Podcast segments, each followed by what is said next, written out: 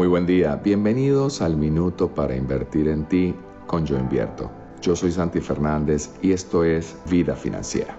Hoy te voy a hablar de las bolsas de valores, como es el lugar, para mí, el más democrático para invertir y más democrático porque la forma en que fue considerada la creación de las bolsas de valores permite hoy a cualquier inversionista, no importando el tamaño de la cantidad de dinero que pretende invertir a través de ella, es justamente poderlo hacer de una manera transparente. En las bolsas de valores cualquier inversionista tiene la misma oportunidad de invertir para comprar la acción de su preferencia al mismo precio que otra persona que puede tener un poco más de información o un poco más de experiencia.